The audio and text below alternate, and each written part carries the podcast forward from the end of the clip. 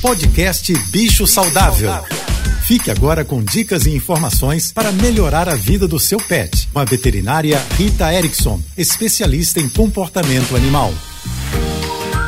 Olá, boa tarde, espero que estejam todos bem. Vocês já devem ter visto vários vídeos na internet que têm a finalidade de nos divertir, mas que acabam colocando cães e gatos e até outros animais em situações muito desconfortáveis. Na maioria das vezes, são cães pequenininhos que são provocados e ficam rosnando, mostrando os dentes, e isso acaba agradando Confesso que não entendo muito bem porquê, mas a gente precisa ser um pouco mais empático e perceber que esses animais não estão nada confortáveis. Assim como aqueles que são muito abraçados e beijados e que, é claro, estão recebendo uma dose enorme de afeto e de amor dos humanos. Mas os animais não têm a mesma forma de expressar o amor e o carinho entre eles com beijos e abraços, assim como nós humanos. Então eu recomendo uma reflexão. Vamos ser um pouquinho mais respeitosos e prestar atenção se os nossos animais estão confortáveis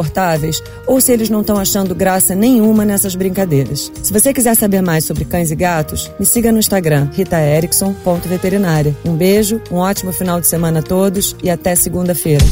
Você ouviu o podcast Bicho Saudável.